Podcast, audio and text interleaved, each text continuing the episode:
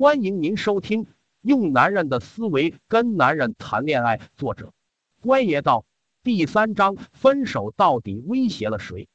不要动不动以分手威胁男人。百分之九十的姑娘说分手的时候，只是为了让男人挽留自己，然后给自己心理安慰，说这个男人还爱自己，在乎自己。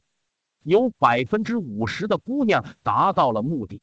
有百分之五十的姑娘就真被分手了，后面这百分之五十的姑娘分手之后那个纠结啊、伤心啊，又自责，说自己多么的不好，多么的不懂事。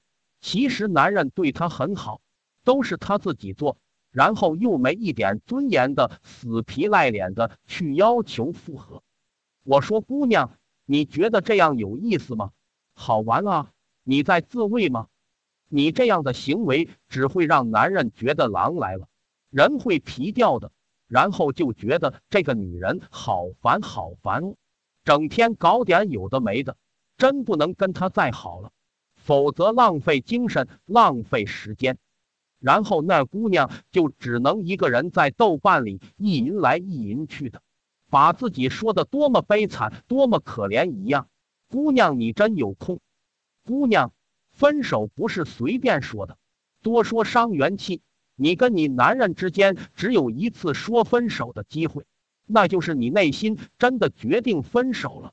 你已经思前想后，斟酌了很久，你觉得这个男人不适合你，你们走下去是浪费时间。为了各自的幸福，分手是最理智的选择，而且不带半点后悔的。那么，请勇敢的说分手。那是真的，不是狼来了。如果这样分的手，或许分开之后会有短暂的难过，因为要去适应，但不会太伤心，因为这是理智的选择。